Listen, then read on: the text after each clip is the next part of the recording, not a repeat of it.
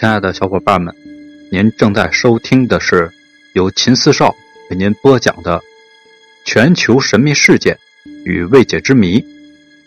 接下来，让我们精彩继续，一起去探寻那些未知的秘密。这集呢，还是说说大清国，说说慈禧老佛爷夜明珠的丢失之谜。传说被孙殿英所盗，最后落入了宋美龄的手中。大家都知道慈禧喜欢夜明珠，据说这颗夜明珠啊价值连城，并且呀可以保尸身不腐，是慈禧下葬的一件神物。但是这个夜明珠还是被孙殿英给盗走了。还有说最后落到了宋美龄的手中。那么慈禧的夜明珠丢失之谜又是什么呢？根据记载啊，慈禧太后含在口中随葬的就是夜明珠，这是一块近似球形态的，重量在清朝为四两二钱七分，相当于现在的七百八十七点二八克拉的金刚石原石，估计价值在一九零八年的时候，价值是一千零八十万两白银，相当于现在的人民币八点一个亿。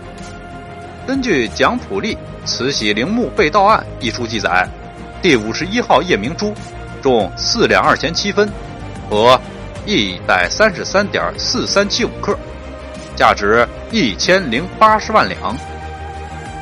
清朝对于金衡实行库平制，一斤是五百九十克，略大于现在的五百克。据此推算呢，慈禧夜明珠的质量也就是七十八点二八克拉。另根据《赵卢真古玩指南》一书中记载，总之慈禧陪葬物若均追回，以之还外债，尚可逾千万，足可复国也。所列制价及估价系当时之宝价。以后至宣统元年，经中外古玩收藏家及珠宝商估计，所有价值均涨十倍。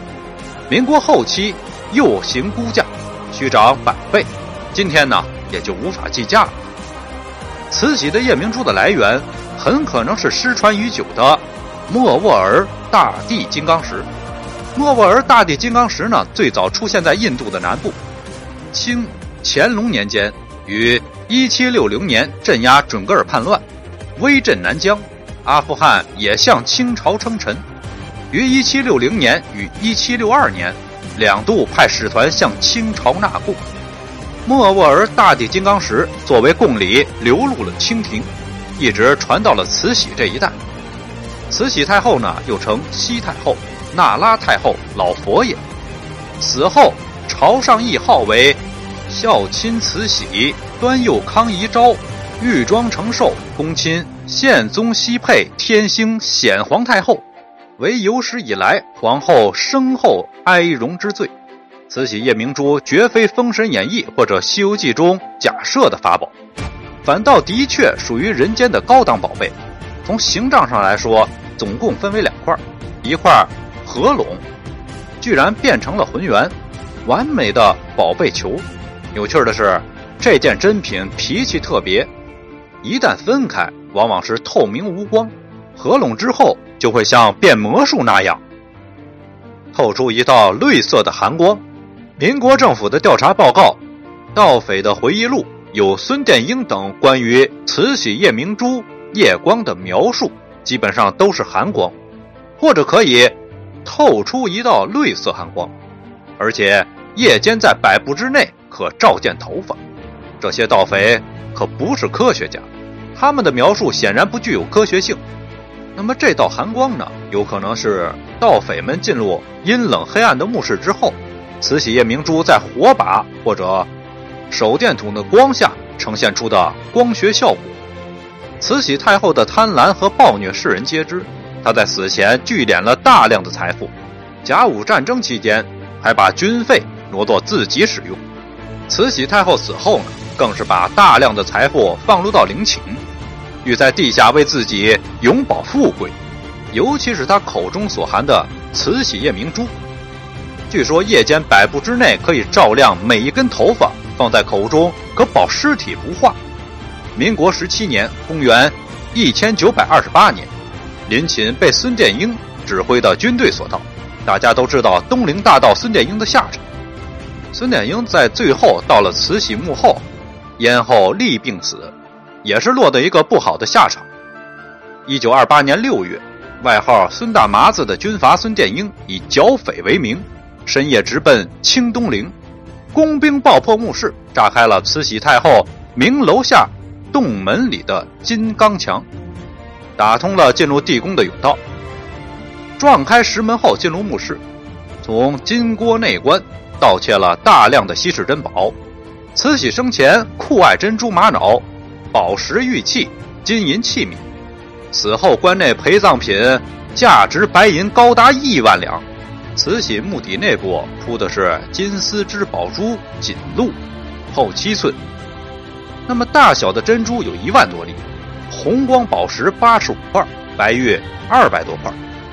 锦鹿上有一层绣荷花的丝路，上面分为五重的珍珠两千四百粒。慈禧尸体上盖着一条织金的驼泥经被。明黄缎底，捻金织成，只有汉字“陀罗经文”两万五千字，缀有八百多粒珍珠。头上的凤冠有无数的珍珠宝石镶嵌，其中的一颗珍珠就价值白银约一千万两到两千万两。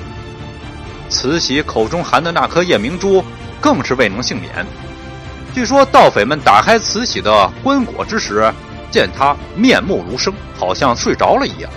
孙殿英回忆说：“这是因为他口中还有一颗很大的夜明珠，这颗珠子分开两块，合拢起来呢，可以透出一道绿色的寒光，夜间在百步之内可以照见头发。”盗匪们用刺刀撬开了慈禧的嘴，夺取了夜明珠。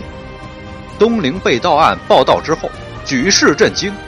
各地各界的人士纷纷通电谴责，要求严惩凶手孙殿英，追回珍宝。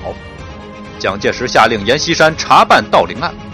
孙殿英将乾隆像上的朝珠中最大的两颗朱红朝珠送给了戴笠，再托戴笠将一柄九龙宝剑送给了民国政府的领袖蒋介石，又将翡翠西瓜送给了宋子文。将慈禧口中的夜明珠送给了宋美龄，宋美龄将慈禧的夜明珠坠在了绣花鞋上。此后，孙殿英便逍遥法外，而慈禧的这颗罕世的夜明珠就不知所终了。本集故事我们就讲到这儿，感谢您的收听，下集更精彩。您刚才听到的是由秦四少为您播讲的全球神秘事件。未解之谜，如果喜欢，请您点击关注、订阅一下。另外，别忘了打赏一下。下集更精彩。